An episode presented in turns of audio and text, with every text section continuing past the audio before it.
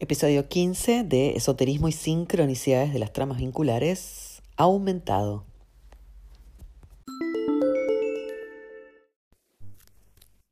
Agrego el ejemplo de un conductor de televisión para que sea otra figura pública y que podamos ver el alcance de esta teoría en el sentido de que a todas las personas nos pasa esta cuestión de la repetición de algún signo, las sincronicidades y por supuesto el análisis que se puede hacer esotérico respecto de cuáles son los signos que configuran mi historia y por qué son esos y no otros.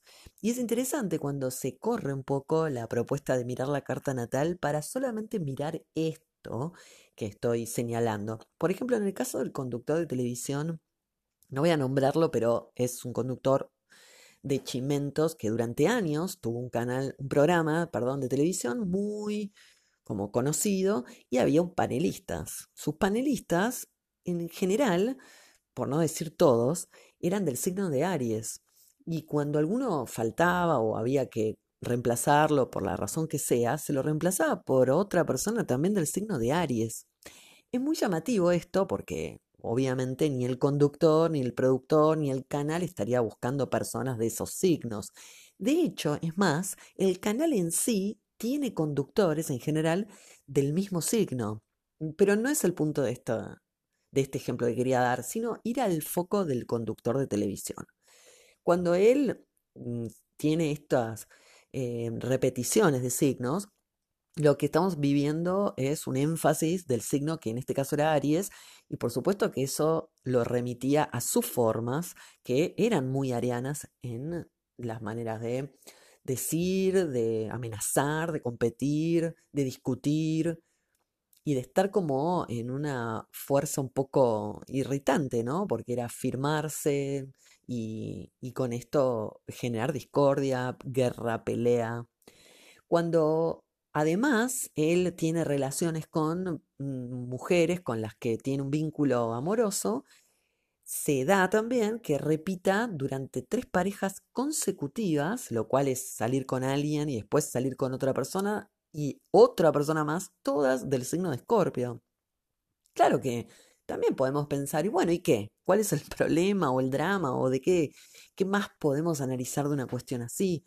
Lo que es importante comprender es que no es un signo que elija él como compatibilidad o porque es afín o porque le gusta, ni tampoco es una cuestión de estar eh, controlando sino es que es esto lo relevante, que es inconsciente. Y en eso inconsciente lo que vemos es una, un proceso psíquico también que va conectando con esas representaciones en las mujeres y no en otras.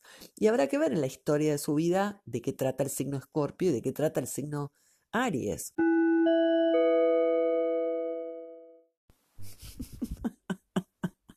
la parte que digo en el canal de televisión la mayor parte de los conductores eran del mismo signo. Se hubiera descubierto América. Ay, no, me muero que era en América lo que digo. No, no, es mortal. Ay, no, no, no, no, no.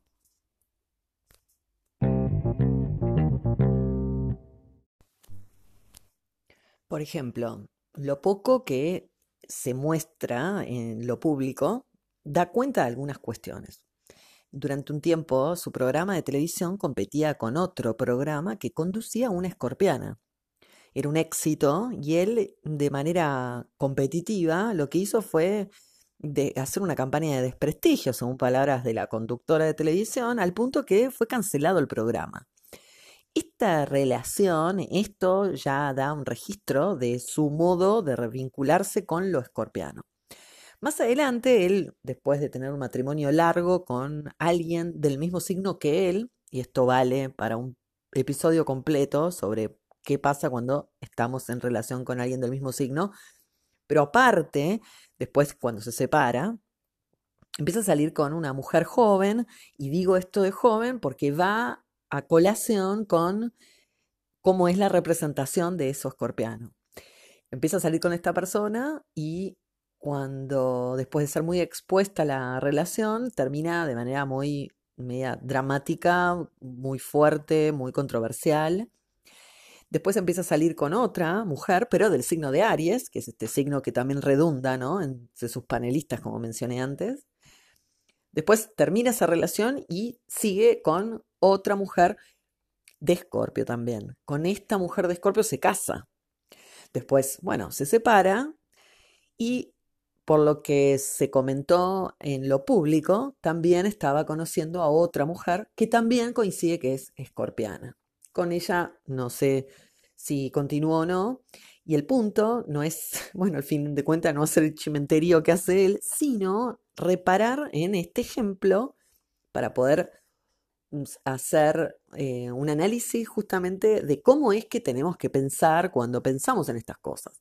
Quiero decir, la continuidad de ese signo escorpiano en él, habrá que analizarla en cómo es su posición frente a ese signo, cómo lo representa, lo representan mujeres, cómo son esas mujeres, qué les pasa en su fuero íntimo a esas mujeres, en qué momento aparecen en la vida de él, en un momento en que está angustiado, en un momento que está dolido, en un momento que está empoderado, cómo está él cuando aparecen esas mujeres, porque, repito, no es una elección de él. ¿Y por qué son esas y no otras de la variedad de otros signos que hay? Por supuesto que la vida íntima de él la desconocemos, debe haber otras cuestiones que tener en cuenta, pero vamos a lo que es visto y visible para ya hacer una especie de eh, boceto de lo que vendría a ser estos análisis. Lo interesante de esto es que en su vida más pública, la cuestión escorpiana y ariana están muy sobrevolando su historia, dando contenido a su destino, generando como sus formas y sus modos de manera controversial, competitiva, destructiva y un montón de estas cualidades que tienen esta combinación de signos y es que tanto es que pueden generar o segregar personajes que ocupen en su campo astral esas posiciones astrológicas.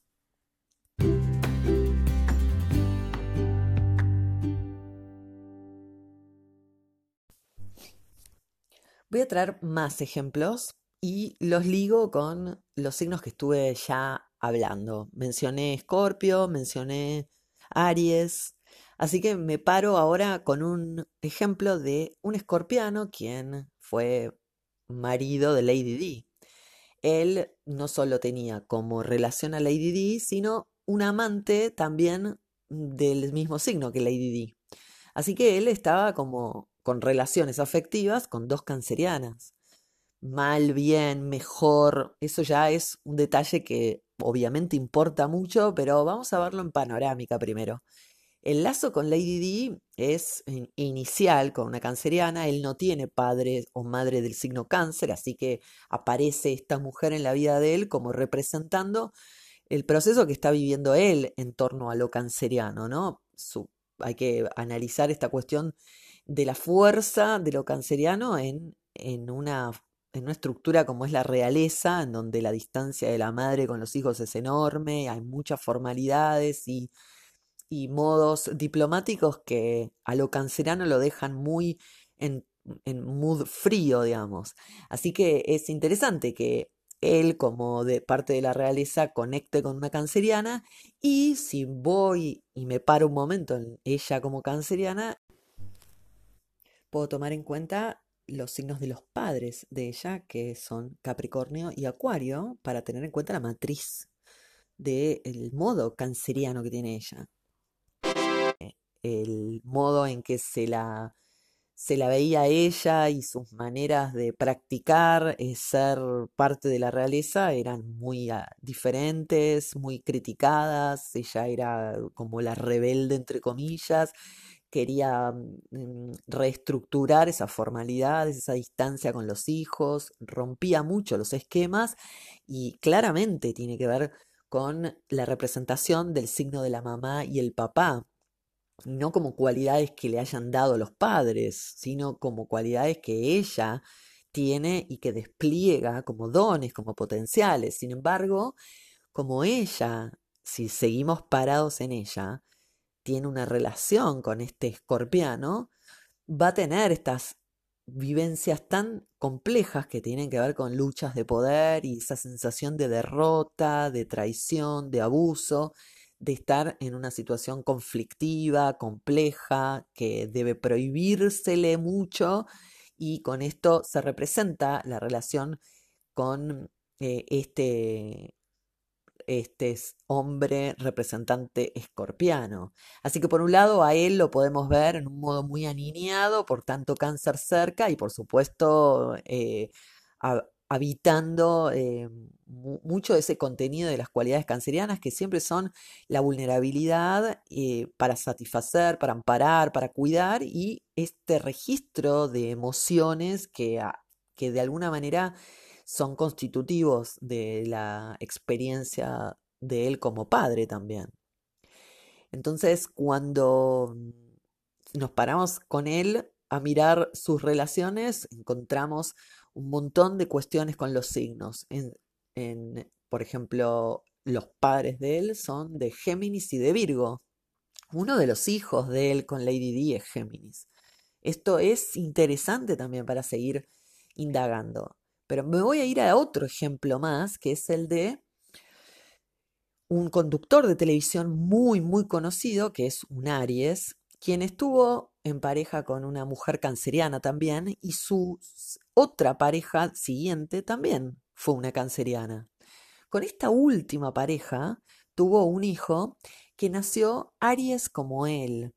Esto merece un episodio aparte al cual me voy a dedicar, pero con un poco, me adelanto, con un poco de foco en que cuando nace un hijo del mismo signo que uno, el desafío es enorme, no solo porque hay que desarrollar la paternidad que ya es desafiante, sino porque estamos en un proceso de renovación. Hemos accedido a nuestra propia muerte y el hijo va a reorientar el camino del padre. Esto es un proceso muy difícil en realidad. Le pasa de todo al hombre o a la mujer que tienen un hijo del mismo signo. Comienzan a reestructurar y por supuesto a habitar su, su renovación de identidad, ¿no? Incluso. Así que de esto me voy a ocupar en otro episodio, pero quería señalar cómo es que este conductor también, teniendo relaciones con cáncer, cuando vemos su modo de ser padre, es un padre muy demasiado, eh, clan, muy tribu, muy em, padrazo y por supuesto con una cuestión de una extrema sensibilidad de mantenerse en reserva, de proteger ciertas cuestiones íntimas de su vida, eh, amparar a su familia y desarrollar conciencia de lo canceriano justamente por poner en en juego siempre su condición de padre. Es, es, interesante porque él es un Aries. Y cuando menciono al otro Carlos que puse de ejemplo, él es un Escorpio. Son energías que, que están como un poco distante de lo canceriano en sí. Así que cuando se acercan estos cáncer, él está viviendo procesos en donde habita lo canceriano y es, es muy interesante para, desde cualquier perspectiva analizarlos, de la perspectiva de las mujeres, de la perspectiva de, de, de él. Si me paro un momento en la última mujer de este conductor de Aries, esta canceriana, es una canceriana que tiene una relación con un Aries, o sea que la canceriana ya no es tan canceriana, sino que está viviendo desde que lo conoce a él un proceso de independencia. Y eso es claro y está a la vista cuando la observamos a ella. El asunto es que ha tenido un hijo del signo de su pareja, un hijo Aries, lo cual redunda en su complejidad respecto de alcanzar la independencia, que evidentemente cuando redunda el signo es porque no está pudiendo alcanzarla. Así que con todo esto me voy a dedicar en el próximo episodio, pero me parece interesante poner casos de gente conocida.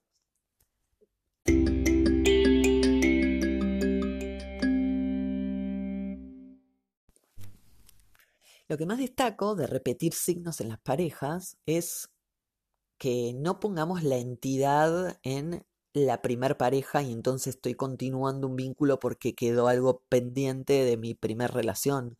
En verdad lo que está pendiente es la elaboración de la toma de iniciativas con respecto a ese signo en especial. Quiere decir que yo todavía estoy elaborando mis modos de haber respondido frente a algunas situaciones que representan ese signo en mi toda historia, en toda mi historia. El aparecer del otro no es solamente del momento, es un aparecer que implica una revisión completa, integral, holística de tiempos y espacios que confluyen en un presente. Cuando analizamos eh, que este hombre Aries tenga una relación con cáncer y después con otra persona cáncer, no significa que está volviendo a su primera relación canceriana y saldando alguna deuda con otra mujer del mismo signo. Lo que está refiriendo es que continúa vibrando esa energía y que no la puede soltar en términos de que tampoco puede em, eh, comprender el, fin de esa energía, que es justamente elevarse a su opuesto complementario, que es Capricornio. En verdad, no quiero complejizar para armar lío, porque es todo data, data, data, pero es importante que se comprenda que yo estoy reborboteando cáncer porque tengo un conflicto con la cuestión de la, del compromiso con eh, mi, propia soledad, mi propio desarrollo madurativo, mi propio registro de responsabilidades, porque por más responsable que sea el conductor de Aries, hay algo que todavía habita en lo canceriano, que es su niñez atormentada por XXXX. Y esto merece una dedicación que no tiene que ver con su modo paternal, sino con su modo de relación consigo mismo en términos cancerianos. Así que cuando pensamos la cuestión de que continúo con signos, claro que voy a estar desarrollando las vivencias anteriores y continuando mi trayectoria en el tiempo y el espacio, pero la propuesta es justamente desanclar, poner la entidad fuera y conectar nuevamente con ese proceso interno que es el que hace emerger las posiciones externas.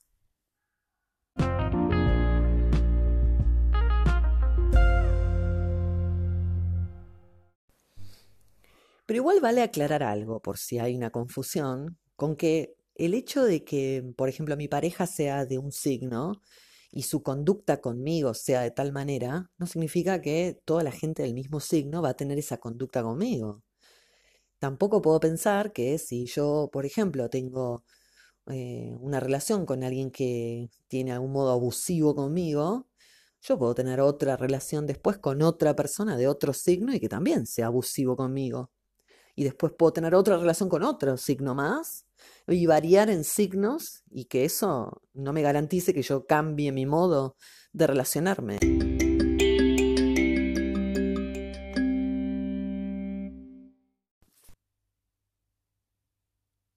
Saber no es una obligación, pero sí es un derecho. Así que saber los signos de las personas con quienes nos estamos vinculando es parte de la propuesta de estos podcasts para indagar la psique, explorar el campo astral y dar cuenta de algunos fenómenos esotéricos que bien los contiene el lenguaje de la astrología, pero que nos puede hacer ir hacia otros lugares y crearlos también. Cuando pensamos en los signos de nuestros padres, madre, padre o cualquier ah, tutor o adulto que se haya hecho cargo de la vulnerabilidad de mi nacimiento, o sea, una abuela, un tutor, un tío, una madre soltera, el padre solo, dos mujeres, como sea que esté formado, esa cualidad con la que vengo a la vida, distinguir los signos de estas personas va a ser también distinguir los signos que van a ser mediadores de esa realidad naciente con la realidad conservada o ya dada, digamos. O sea que los signos de los padres o de estos tutores que mencioné son signos con los que vamos a estar en conexión con la realidad durante mucho tiempo y a la vez transitando desde esos signos hacia la hacia el desarrollo de la autoconciencia de mi propio signo. O sea que el signo de mi mamá soltera, por ejemplo, es el signo del que yo vengo canalizada, digamos. Ha sido mi canal de, para la aparición de mi vida, para mi existencia. Y también ha sido la mediadora durante el tiempo en que yo fui eh, desarrollando conciencia, ella me dio de comer, me agarró, me dio calor, me dio aquellas cuestiones que para una infancia tan vulnerable requiere para que pueda sobrevivir. Si después las condiciones esas tienen detalles que distinguir, será también tema para analizar, pero por lo pronto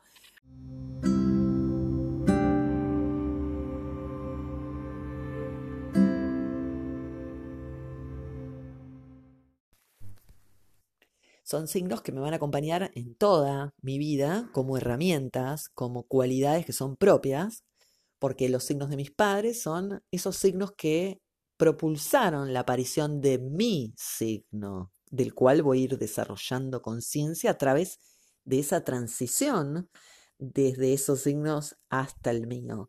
Por tanto, los signos de mis padres son cualidades propias que no adquiero por la interacción con ellos o por la crianza o el tiempo que tuve de compartir experiencias con ellos. No adquiero eso porque me lo dan. Yo ya lo tengo como un modo de haber sido canal de expresión para mi aparición. Por tanto, los signos de mis padres van a contribuir a que todo mi campo astral tenga experiencias referidas al contenido de las cualidades del signo de mis padres, incluso en la toma de decisiones, en las acciones que tenga, incluso como fuerzas propulsoras, incluso desarrollando la orientación de mis deseos.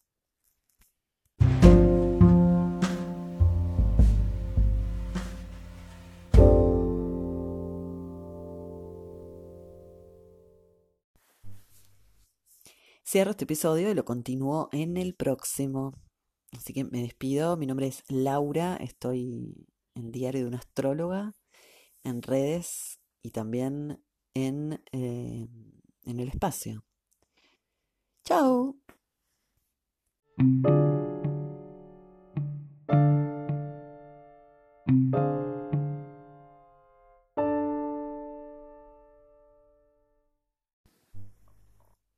Para la sesión de tu carta natal y o de las tramas vinculares en el campo astral, puedes consultar al 1138994019 o por redes sociales a Diario de una Astróloga. Yo contesto rápido, aún cuando no soy muy de estar en redes sociales. Sin embargo, si me querés encontrar, me vas a buscar. O al revés, ¿no? Es lo mismo.